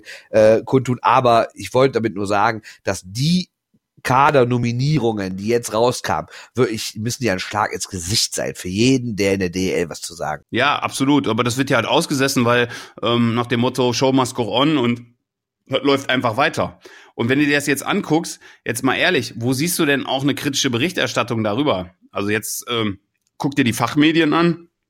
Natürlich werden da gewisse Dinge angeschnitten, auch in der Eishockey News, aber auch nicht ja, wirklich nachhaltig. Und äh, bei Telekom Eishockey werden solche Dinge überhaupt nicht thematisiert. Äh, da ist alles auch Show must go on und äh, Schunkel, Hunkel und äh, weiter geht's. Also eine kritische Stimme äh, hast du da ja auch nicht. Und wo sollen gewisse Leute dann wirklich nachhaltig auch Informationen äh, hernehmen? Also das ist dann wirklich nur eine, eine Fangeschichte, wo Leute untereinander darüber diskutieren. Und ähm, das fehlt mir halt total in der Breite. Also das, äh, das dann auch sachlich zu diskutieren, nicht so emotional und wie gesagt eben Zirkusliga, tralala, das hilft ja keinem. Man muss das ja auch wirklich auch sachlich diskutieren und mit Argumenten. Und ähm, da sehe ich, äh, sehe ich ehrlich gesagt überhaupt nichts. Und was ich am Ende noch da ergänzen muss zu dem Punkt, du hast es angesprochen, äh, von wegen Schweden, äh, Schweiz und äh, welche Spieler da spielen und äh, dass man natürlich mehr verdient. Aber auf der anderen Seite fehlt mir auch für das deutsche Hockey äh, fehlt mir so, man, man nennt das ja so im mo modernen Sport, nennt das so eine, so eine eigene DNA. Ne? So wird das ja dann so martial, martialisch formuliert.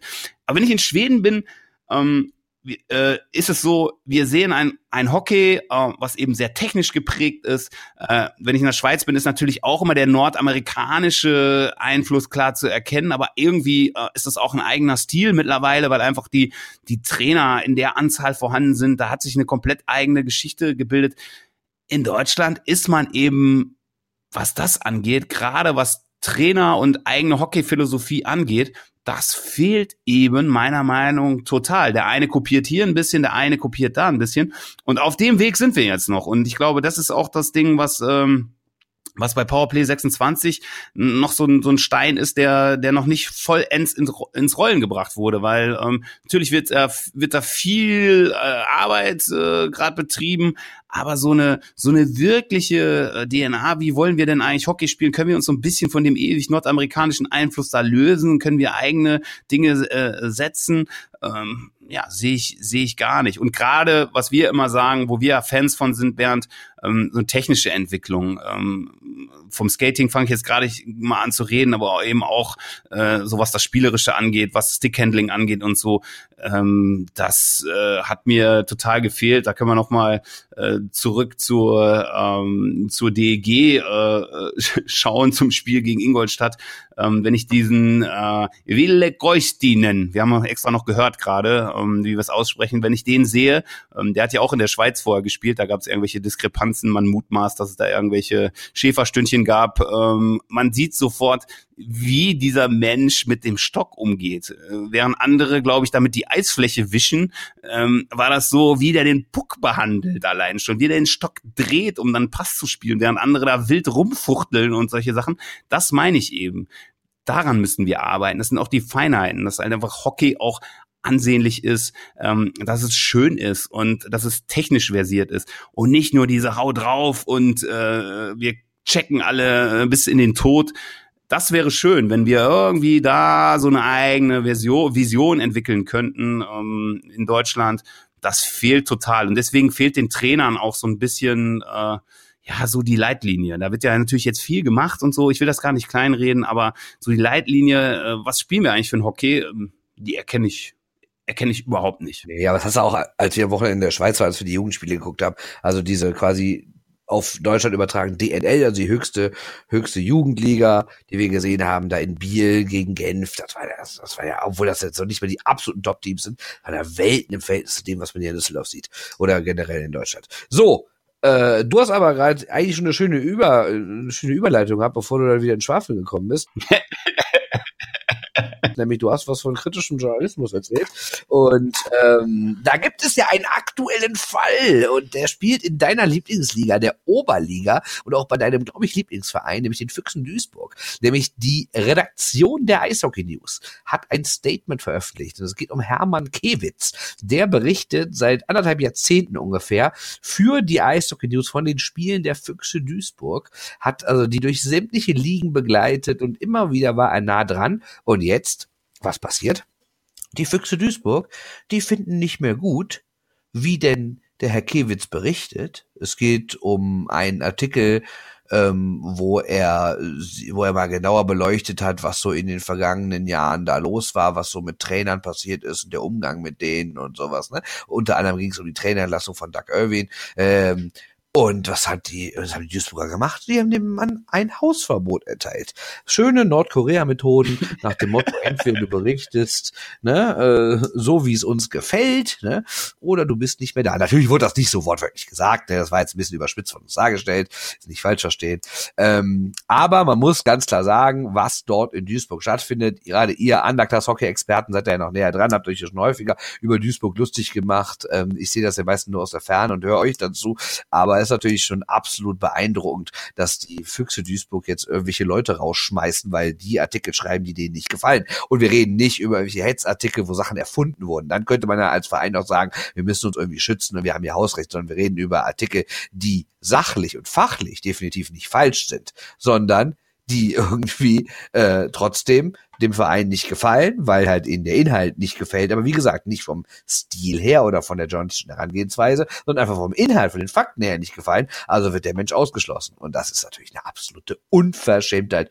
Und ähm, die Eishockey News hat dazu eine Stellungnahme veröffentlicht. Und was ich ein bisschen schade finde, dass nun da drin steht, der letzte Absatz ist, wir sind nun gezwungen, einen neuen Mitarbeiter in Duisburg zu finden. Aber eines steht fest, auch ohne Zugang zur hm, hm, Arena, Hermann Kewitz wird weiter für Eishockey News schreiben. Auf 30 Jahre Erfahrung im Eishockeysport wollen und werden wir so einfach, äh, nicht so einfach verzichten wie die Füchse. Und das finde ich einerseits äh, toll, dass sie sich so hinter ihre Mitarbeiter stellen. Andererseits finde ich es auch ein bisschen schade, weil meine Antwort, wenn ich bei der Eishockey News etwas zu sagen hätte, wäre meine Antwort gewesen, verpisst euch. Wir berichten nicht mehr über euch. Und meiner Meinung nach erwarte ich auch von den Kollegen der anderen Zeitungen vor Ort, sei es die NRZ oder wen es da alles so gibt im Ruhrgebiet und gerade die regelmäßig über die Füchse berichten, hätten alle sagen müssen, wir sind solidarisch, wir gehen hier nicht mehr hin, wir berichten keine Zeile mehr über diesen Verein. Aber leider gibt es im Journalismus keine Solidarität, das gab es noch nie, da guckt auch, dass jeder für sich der Beste ist. Ähm, und deshalb wird das leider nicht passieren. Aber das wäre meiner Meinung nach die einzige Lösung gewesen, um den Verein wirklich mal äh, richtig einen von Koffer zu scheißen, wie wir im Rheinland sagen. Deswegen hätte ich gesagt, eh, wir gehen alle nicht mehr hin, berichten nicht mehr über euch. Äh, guckt doch, dass eure Spiele übers Fernsehen vermarktet werden. Da hätte ich laut gelacht, weil es gibt kein Fernsehen, das diese Spiele überträgt. Und dann hätte der Verein, wenn niemand mehr darüber berichtet, nämlich ganz blöd ausgesehen, hätte wahrscheinlich zu Kreuze kriegen müssen, hätte sich bei Herrn Kewitz von der Eishockey News entschuldigen müssen und sagen, ja, dann kommen wir wieder rein. Aber Leider schickt die Eishockey News jetzt einen neuen Mitarbeiter dahin. Das ist meiner Meinung nach der völlig falsche Weg. Theo, du als Underclass Hockey Experte, was sagst du zu dem ganzen Theater? Ja, ich, ich bin immer wieder äh, beeindruckt, weil ich immer äh, gedacht habe, ähm, man kann das eigentlich gar nicht steigern, was da in, äh, in Duisburg passiert, aber es geht immer noch eine Stufe höher. Ähm, ich bin auch selber verwundert darüber. Ja, du hast es eigentlich schon ganz gut formuliert. Also natürlich wäre das das wäre das die Optimallösung. Ähm, auf die anderen auf der anderen Seite so ähm, ja, Mitarbeiter, äh, 30 Jahre Erfahrung und so. Ey, wenn man solche Sachen schon ähm, gebraucht in dem Statement, dann äh, muss man auch schwerere Ge Geschütze auffahren. Ja, also äh, da, dann kann man ja nicht nach dem Motto sagen, ja, äh, erst äh, stellt man den da an eine Sonne und dann lässt man ihn im Regen stehen. Ähm, du hast schon vollkommen recht. Also man müsste da schon mehr um Solidarität werben und äh, versuchen, ein bisschen Druck aufzubauen.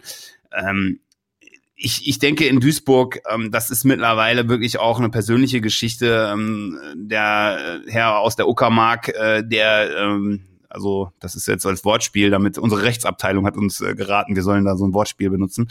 Ähm, ähm, der, der ist, glaube ich, äh, völlig irgendwo anders. Also äh, ich kann mir das nicht anders erklären. Das muss ja Größenwahn sein, weil ich habe mit meinen Underclass-Hockey-Jungs, als der Kewitz ähm, diese, ähm, diese, der hat ja, glaube ich, eine Seite hat er bekommen oder, oder sogar zwei Seiten in der, in der, in der Eishockey News und hat das so gegenübergestellt, eben die ähm, Entwicklung seit Kenston da eingestiegen ist.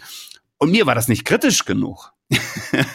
mir war das nicht kritisch genug. Und äh, der Mann ist aufgrund dessen hat ein Hausverbot bekommen bei den Füchsen Duisburg. Ich meine, es war ja handwerklich alles gut gemacht. Ähm, aber mir war es eben einfach auch nicht vom Tenor nicht kritisch genug.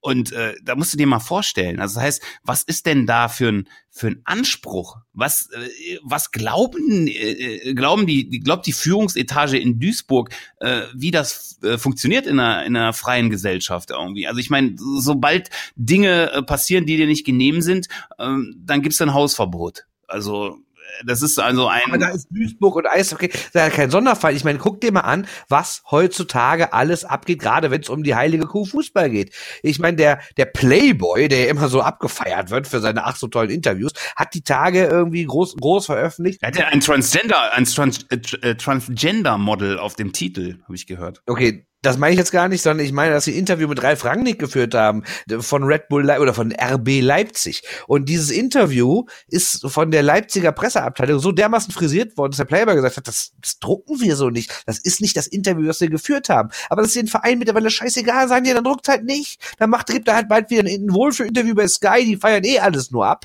Dann ist da alles gut. Oder bei Eintracht Frankfurt habe ich zumindest bei Twitter gelesen, dass ähm, die waren ja jetzt wie fast alle Fußball-Bundesliga-Vereine jetzt im im, im Wintertrainingslager und da wurde die Maßgabe ausgegeben, es dürfen nur offizielle Statement veröffentlicht werden. Wenn jemand beim Training zuguckt von den Journalisten und hört beispielsweise Trainer Nico Kovac, nehmen wir mal, ist völlig fiktiv, ist nicht passiert oder ist vielleicht passiert, ich weiß es nicht, war nicht dabei, schreit irgendwie rum und schreit zu seinem Außenverteidiger, Mann, spiel den Ball mal vernünftig ab und spiel nicht hier so eine Scheiße. Und wenn das einer dann irgendwie schreibt, nach, nach dem Motto, Trainer Nico Kovac stauchte Abwehrspieler XY zusammen, das dürfte er nicht schreiben. Die Eintracht hat vorher an die Journalisten die Maßgabe rausgegeben, kein Zitat, was während des Trainings fällt, darf veröffentlicht werden. Und ich denke mal langsam, wo sind wir eigentlich hingekommen? Was nehmen sich diese Vereine eigentlich raus, ständig erklären zu können, was veröffentlicht werden darf und was nicht? Ich kann auch ein Beispiel aus meiner Zeitung, der Westdeutschen Zeitung erzählen. Da hat unser Lokalsportchef, der Norbert Krings, hat die Tage einen kritischen Artikel darüber geschrieben,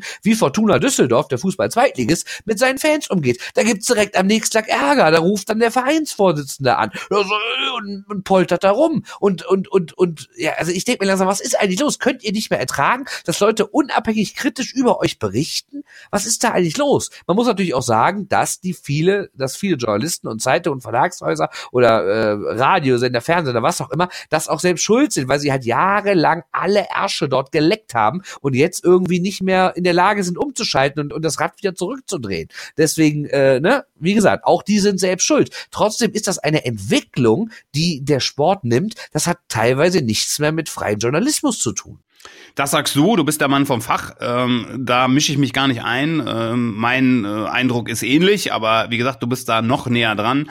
Ähm, was Duisburg angeht, ähm, um jetzt mal äh, die Geschichte, wir kommen ja noch auf eine andere, die mit Duisburg zu tun hat, äh, um die abzuschließen, ähm, ist so, ähm, da ist jegliche Verhältnismäßigkeit äh, ist, ist gekippt. Man weiß nicht mehr, wo oben und unten ist. Und ich glaube, das ist wirklich Größenwahn, ähm, der ja auch völlig unberechtigt ist. Äh, ich ich habe keine Ahnung.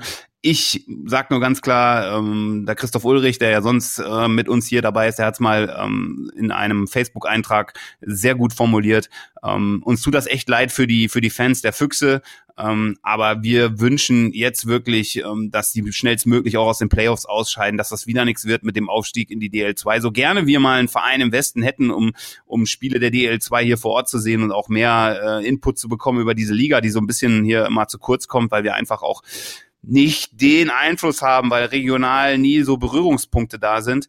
Ähm, aber wir wünschen das denen vom ganzen Herzen, dass das wieder nichts wird, weil das ist so unsympathisch, das ist so asozial und so scheiße. Ähm, ich habe da gar keinen Bock drauf. Es tut mir leid für die Fans, ähm, aber ich hoffe, dass das wirklich eine schnelle und schmerzhafte Kiste wird und die äh, nichts zu melden haben in den Playoffs. Wir werden sehen. Pro, pro asoziale Fans, äh, die gab's auch dieser Tage bei einem Spiel in Duisburg, oder nicht in Duisburg, sondern von Duisburg, allerdings äh, nicht von Duisburger Seite. Der kommt zum letzten Thema der Short-Handed News, Ausgabe 23, in Klammern Daniel Kreuzer.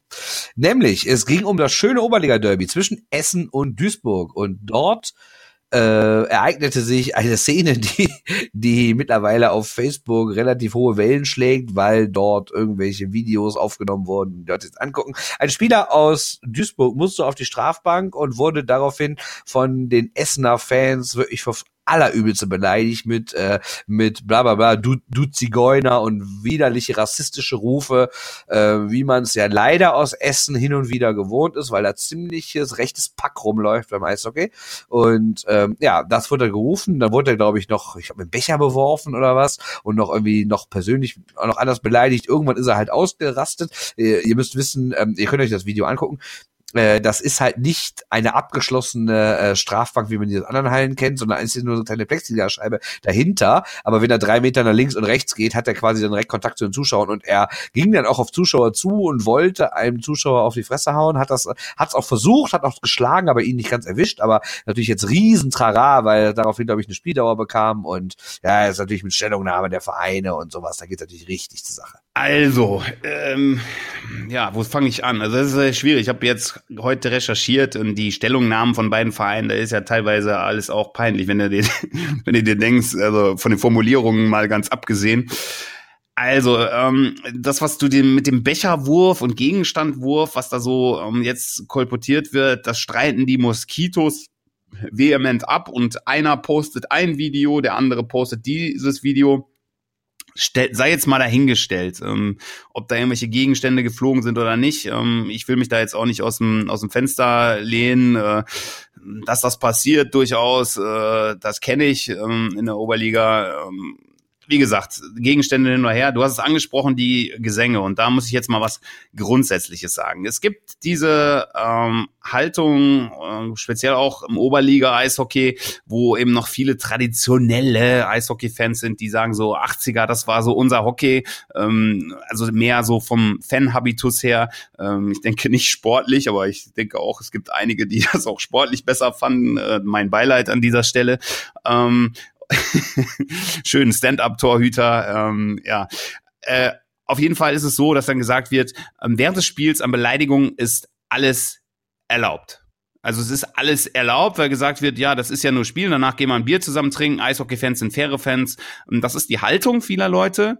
Ähm, ich muss ganz ehrlich sagen, das ist mir zutiefst zuwider. Ähm, dafür habe ich überhaupt nichts ähm, übrig und ich kann auch nicht rechtfertigen, wenn irgend, äh, irgendwelche Kleingeister, ähm, die sonst unter der Woche irgendwie ähm, den, den Kopf im Arsch von ihrem Chef haben und im Leben nichts geschissen kriegen, ähm, wenn die dann meinen, jemand als Zigeuner, schwul oder sonst was beschimpfen zu müssen, ähm, die selber keine drei Meter mit dem Schlittschuh, äh, Schlittschuh gerade ausfahren können. Ja, und wenn die 30 Meter laufen können, das geht halt gar nicht. Ne? Nein, nein, nein. Nein, nein, nein. Das, ich möchte das auch auf den Sport jetzt nochmal gerade da beziehen. weil eben, da wird ja immer, ich, ich, ich benutze jetzt Der bewusst die Argumentationslinie dieser Leute, verstehst du? Das ist jetzt, äh, um, um, um direkt zu sagen, also das hat eben mit dem Sport da gar nichts zu tun. Hockey ist heftig, Hockey ist emotional und ich weiß auch, dass da Dinge passieren, ähm, wo, das tut Leuten manchmal danach leid, ja. Das ist aber individuell. Das heißt, im Trash Talk zwischen Spielern und so weiter, da passieren Dinge, ähm, wo Spieler auch hinterher sagen, das war nicht in Ordnung und so weiter, das war sehr emotional. Das ist Dinge, wo man sich streiten kann, ist das okay oder nicht? Aber das ist eine individuelle Geschichte. Aber diese gruppendynamische Geschichte, wo Leute dann auch auf den Zug aufspringen und dann ähm, solche Scheiße mitrufen und äh, das dann auch rechtfertigen nach dem Motto, das muss ein Spieler aushalten können. Also solche Kommentare standen darunter unter dem Video. Ähm, der muss sich professionell geben. Äh, wer weiß, was in der Oberliga äh, für Gehälter gezahlt werden. Ähm, der, äh, denke ich, hat nur ein Stirnrunzeln äh, dafür über. Ja, also da muss ein Profi, so werden die dann auch behandelt als die Kontingentspieler. Ich meine, die verdienen im Verhältnis zu den anderen anderen schon besser. Aber das muss jemand aushalten können. Da denke ich mir nur, hallo, was geht bei euch vor? Und dann wurde natürlich noch vorgebracht, das hinter der äh, Bank in Essen, das sind ja so ein paar Reihen Sitzplätze, bevor dann eben die die Gegengrade, die komplett aus den aus den äh, Stehplätzen besteht. Da sitzen nur Familien. Das ist so asozial, was Raphael Jolie, also so heißt der Spieler, um um der Topscorer äh, der Duisburger, ähm, der dann äh, irgendwie äh, da, da sind Familien und und und wie kann er das machen und so weiter und so fort. Also Raphael Jolie ist auch nur ein Mensch. Ähm, ich finde die Aktion jetzt auch nicht sonderlich geil. Ich habe aber auch Aktionen schon in Herne oder sonst wo gesehen, ähm, wo Fans äh, damals bei dem Spiel gegen die gegen die Indians in den Playoffs, wo die irgendwie auf die auf die Mannschaftsbank über die Scheiben steigen wollen und so weiter. Also ich denke, ähm, wer da wer da frei von Schuld ist, der wirft, äh, der der soll den ersten Stein werfen. Ähm, ich, oh, es ist biblisch. Ja, ja, klar. Ich bin bibelfest, katholische Erziehung, weißt du doch, ja. Also von daher, ja. Und, und ähm, da wird's, da der wird der Grad äh, sehr schmal und ähm, ich fand äh, fand diese, diese, diese, diese Aktion schon scheiße, aber die Diskussion, die jetzt folgt, die finde ich noch beschissener. Denn einfach sich mal wirklich an den, an die eigene Nase zu fassen und einfach auch mal ein bisschen selbstkritisch zu sein und zu sagen, ähm, warum geht ihr zum Eishockey? Und äh, warum ist Eishockey eben nicht Fußball? Ähm, warum sind gewisse Dinge so anders, die ihr immer auch so hochhaltet? Ja, äh, äh, die, die, ähm, die von euch so hochgehalten werden, wo ihr sagt, das ist einfach anders und so weiter. Und ähm, das hat ja dann wirklich kaum irgendeinen Unterschied, wo man dann sagt, äh, okay, das ist dann in dem Fall beim Eishockey anders, da werden Dinge dann auch äh, zwar emotional, aber im Endeffekt kann man sich da auch dann die hinterher die Hand geben oder so. Solche Dinge gehen einfach gar nicht. Und du hast ähm, es auch beschrieben, was Zuschauer in Essen angeht. Ich rate jedem, ähm, auch mal äh, vor einem Spiel, ähm, Derby am besten, ähm, schöne Bratwurst vor der Essener Halle, die übrigens sehr lecker ist. Grüße nach Essen, ich bin da immer sehr gerne. Aber guckt euch einfach mal Leute an, die da stehen. Guckt euch mal die, die Kleidung an von denen, was die tragen ähm, und äh, guckt mal, äh, wo die sonst so hingehen. Das ist sicherlich nicht die, sind nicht die Moskitos Essen, das ist ein lokaler Fußballverein dann in Essen. Ähm, guckt euch die Leute an, macht euch euer eigenes Bild. Ähm, nicht, dass es wieder heißt, wir verbreiten irgendeine Propaganda. Ähm, ich denke, jeder, der äh, in der Lage ist, mit offenen Augen durchs Leben zu gehen, der kann sich da sein eigenes Bild machen. Ähm, und um es abzuschließen, Raphael äh, Julie ähm, ist sicherlich kein Kind von Traurigkeit und das war auch keine geile Aktion. Auf der anderen Seite, wir sind alle nur Menschen und irgendwann brennen halt auch mal Sicherungen durch. Ob das jetzt so gut ist, nun ja, das sei dahingestellt. Schön war es nicht, aber die ganze Vorgeschichte war auch alles andere als schön. Von daher haben sich beide Seiten nicht sonderlich mit Ruhm bekleckert. Und erst recht nicht der wilde Faschopöbel. Wir verabschieden uns. Folge Daniel Kreuzer 23 der Shorthanded News geht ihrem Ende entgegen. Ich sage Danke an Theo Gromberg. Ja, ähm, heute war ich wirklich, hatte ich ja so viel Redezeit. Ne? Also bei den Eishockeyspielern wird das ja immer in Spielzeit bemessen. Heute durfte ich mal wieder. Du hast es so schön äh, schon mit einem Seitenhieb vom Heute hast du Erik Carlson-like quasi performt. Ja, du hast es schon mit einem leichten Seitenhieb. Ähm, da hast du wieder zu einem Monolog äh, ausgeholt. Äh, ich hoffe, ihr hattet trotzdem Spaß. Ich brauche sowas manchmal für mein Ego. Ähm, und äh, bis zum nächsten Mal. Ja, machet, machet jo. Machtet jo, Jungs und Mädels. Guckt euch an. Ja, und wie gesagt, Facebook, Twitter, Soundcloud, Instagram, wo wir überall unterwegs sind. Wenn ihr einfach um eine längere Mail schreiben wollt, mail at shorthanded news in einem Wort. Also natürlich shorthanded news in einem Wort. Mail at natürlich nicht. Ha, lustig. Alles Gute. Ne? Bleibt wie ihr seid. Tschüss. Ciao. Shorthanded News. Der Eishockey-Podcast.